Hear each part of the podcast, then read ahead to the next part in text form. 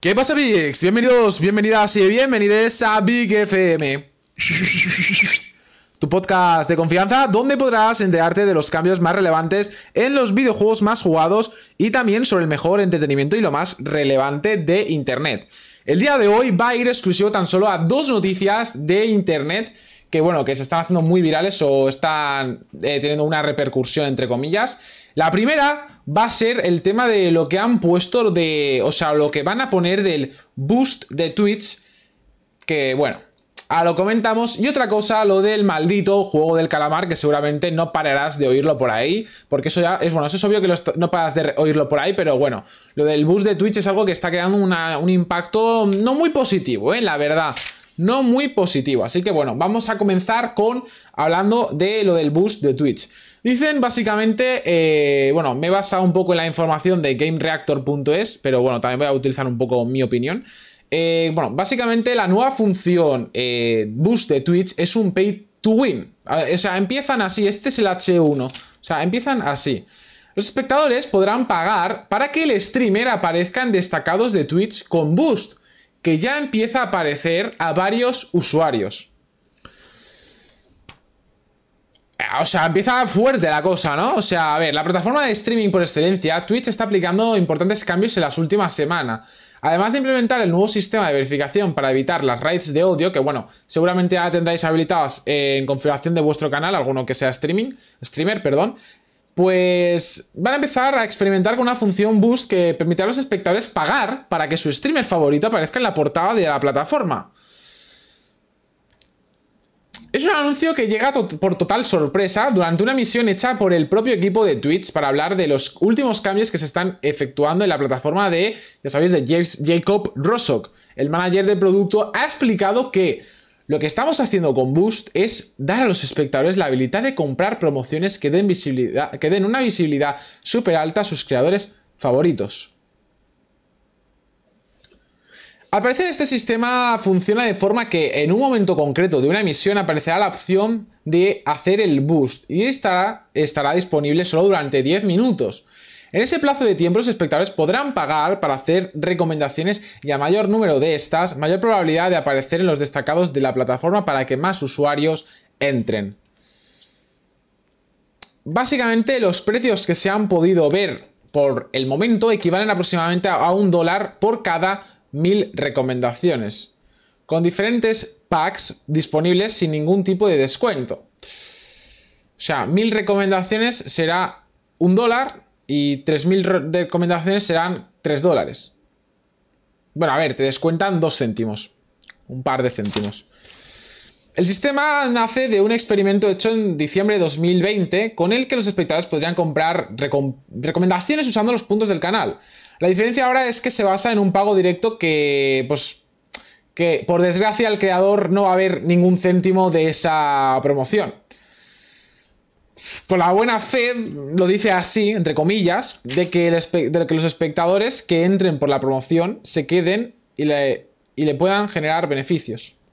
O sea, que los espectadores van a pagar para que los streamers reciban promoción. Y los streamers no van a recibir nada de dinero acerca de ello. Tan solo van a recibir, pues a lo mejor un poco de promoción. O sea, es que encima no te están diciendo que sí o sí vas a salir en portada o en destacados, sino que contra cuanto más recomendaciones, cuantas más recomendaciones, más posibilidades tendrás de aparecer en esos destacados. O sea, que, que, no sé, o sea, es que es un poco random. O sea, vosotros los del chat, mis bigs, ¿qué pensáis sobre esto? O sea, yo sinceramente pagar para recomendar y que el streamer no vaya a recibir nada, no tiene sentido. O sea, Twitch debería de recomendar a los streamers, tener algún sistema para recomendar que no sea que los espectadores tengan que gastar dinero y luego que el creador no vaya a recibir nada de dinero por ello. O sea, llamadme loco. Y es que, bueno, yo, o sea, ya estaba la cosa bastante chunga con el tema de los cambios de la monetización de la plataforma que han traído muchísimas pérdidas de dinero a los streamers. Yo, bueno, yo no gano mucho, pero, eh, o sea, por cada sub eh, cobro literalmente ahora la mitad de lo que cobraba antes. O sea, antes por cada Prime cobraba 2,50 dólares y ahora cobro 1,25, ¿sabes? O sea, una cosa así. Que, joder, o sea, se nota mucho la diferencia. O sea, eh, a mí como lo hago por chill, pues a ver, eh, tampoco me importa mucho, pero entiendo que hay gente que vive de esto y que le, habrá, habrán hecho pasar un mal mes. Además con la subida de precio y todo eso. Y gracias Juan Torrente por ese host. Eh, para que salgas en recomendados. Eso es lo que me gusta. Eso es lo que deberían de hacer. Con lo del host, con lo del host se supone que Twitch te recomienda, pero yo es que no sé hasta qué punto te recomienda, tío. O sea, deberían de hacer algo que fuera gratis. O sea, es que porque. O sea, es que básicamente. O sea, yo pienso que con esto van a robar más dinero a, los espectadores para que luego el creador no beneficie en nada. O sea, dime tú, ¿de qué me sirve que mis espectadores se gasten eh, 10 dólares, por ejemplo, en comprarme 9000 recomendaciones de estas? Es que no sé muy bien la cantidad de recomendaciones en que se basan ni nada. Tampoco han dicho muchas cosas. Para que no ande el mito. Ahora no voy a hablar en inglés, tío. Estoy haciendo un podcast. Ahora no voy a hablar en inglés, tío. Perdonadme, este no soy yo, este es Vaigos. Eh, lo que estaba diciendo, bueno, que. O sea, a mí es que prefiero tener 20 espectadores que 20, 30, ¿sabes? Y que si mis seguidores me quieren donar, que me donen a mí, ¿sabes? No le donen a Twitch. Es en plan, hey Twitch, te dono, ¿vale? para que recomiendes a, a, este streamer. Porque claro, tú no le vas a recomendar. O sea, este se va a tener que buscar la vida y ver cómo va a subir de espectadores poco a poco. Bueno, pues no sé. Y pues nada, pues queda ver hasta qué punto es de la utilidad para los canales más pequeños, ya que los canales con mayor audiencia tienen un público mucho más dispuesto a pagar por promocionarles como tal. Pero claro, a los streamers pequeños que acaban de empezar, o sea, van a decir, o sea, si ya es difícil empezar en Twitch como, siendo streamer, llegar a tener más de un espectador, dos, tres, imagínate cómo lo van a hacer ahora si encima Twitch ya es que no, o sea, es que te está diciendo básicamente que no va a recomendar a nadie. O sea, es que a lo mejor uno, uno de esos miles que hay por ahí escondidos. Pero bueno, no sé, no sé lo que va a pasar. A mí es algo que la verdad no me gusta. O sea, o sea, es que no sé qué quieren hacer. O sea, o sea, se quieren cargar a la gente, a los streamers. O sea, que no lo sé. Aparte, bueno, también quiero recordar que en otros podcasts hablamos de que YouTube estaba poniéndose en marcha para mejorar el tema de hacer transmisiones desde la plataforma de YouTube. O sea,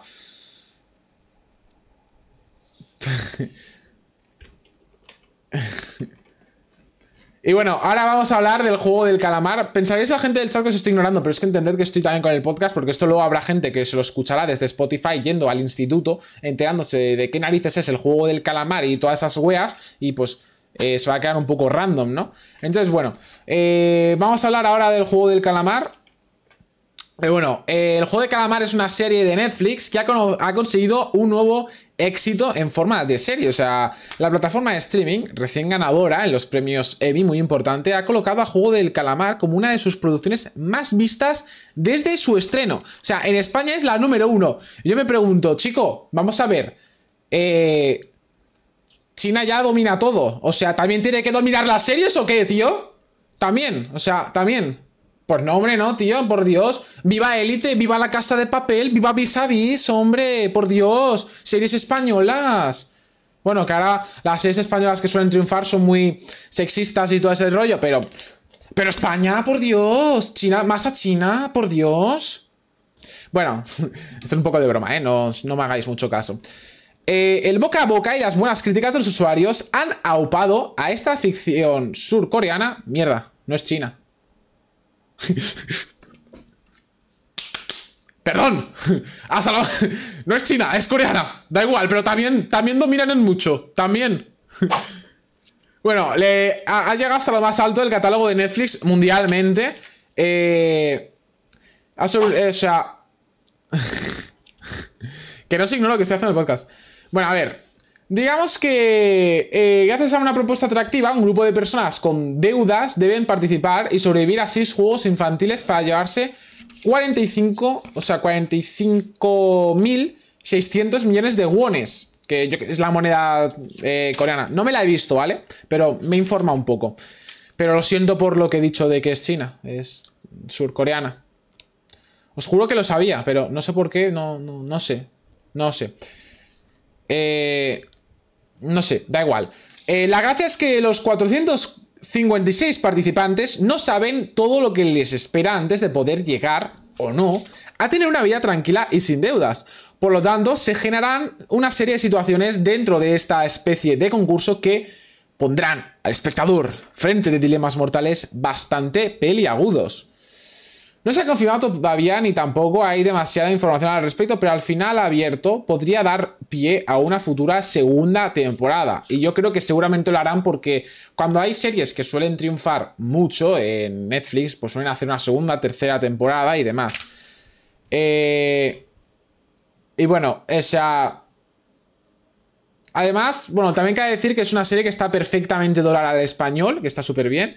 Actualmente es la mejor serie de Netflix. Eh, mucha gente no se la ha visto, pero es la mejor serie de Netflix porque ha triunfado mundialmente, no sé, tiene no sé cuántos idiomas y demás. Y bueno, la calidad de las producciones surcoreanas, apreciablemente en esta serie, o en Parásitos, es incuestionable. O sea, sumada a la trama, enmarcada en el género Battle Royale, que es algo muy moderno ahora, de la, sobre todo de la gente joven. Resulta lógico el éxito de que en tan poco tiempo ha conseguido la ficción de Wang Chang Chung Chung, que ha tenido que salir a desmentir que esté basada en hechos reales, porque claro, se piensan que es algo basado en hechos reales. Bueno, ya sabéis que en Corea hay muchos problemas civiles, políticos, demás.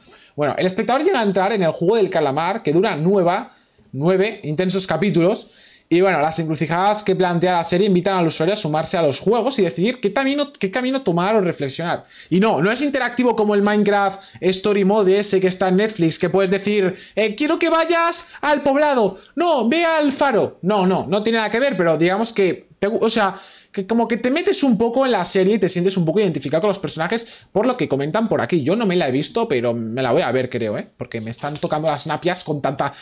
con tanto calamar, tío. Vamos a ver, que el calamar está muy bueno, pero para comérselo, no para ver. bueno.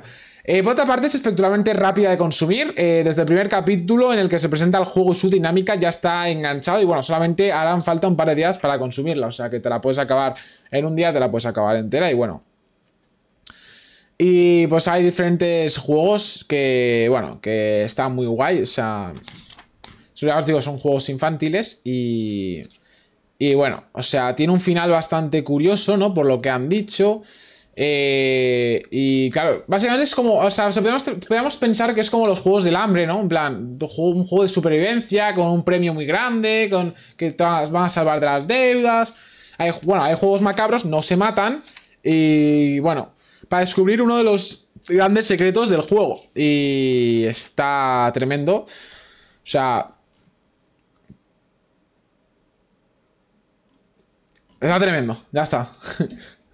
Yo vi a ser el calamar y te la recomiendo, está genial la serie, ¿verdad? Alex me acaba de comentar eh, por aquí por mi chat de Twitch que le gusta. Yo ya os digo, no me la he visto como tal, pero yo creo que sí que me la voy a ver, vamos, porque, porque me gusta ver series de Netflix aparte y porque, o sea, por lo que hay muy buenas críticas sobre la serie. Y bueno, a ver, obviamente yo mi élite, mi casa de papel, Visa Visa aún no me la he visto, pero como que viva España, tío, por Dios, vamos a ver series españolas primero que todo, ¿no? Dinero a España. Y luego ya vemos otras series.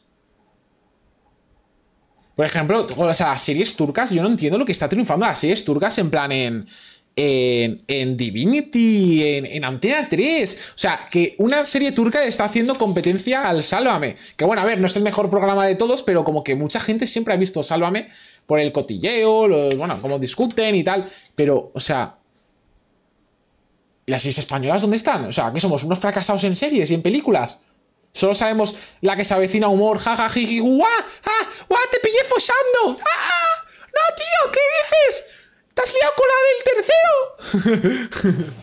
y nada, pues nada, aquí acabamos este podcast. Espero que os haya servido de algo, que bueno, que os hayáis reído, que habéis entrado al instituto con más ánimos, al trabajo, eh, a lo que sea que estéis haciendo, yo que sea, al deporte, lo que sea. Y nada, pues aquí acabamos el podcast. Muchas gracias y nos vemos en próximos podcasts. Recuerda suscribirte al podcast, que lo tenéis en Spotify, y si queréis eh, pues escuchar y verme, pues lo transmito en Twitch, twitch.tv barra srvigos y Así que saludos.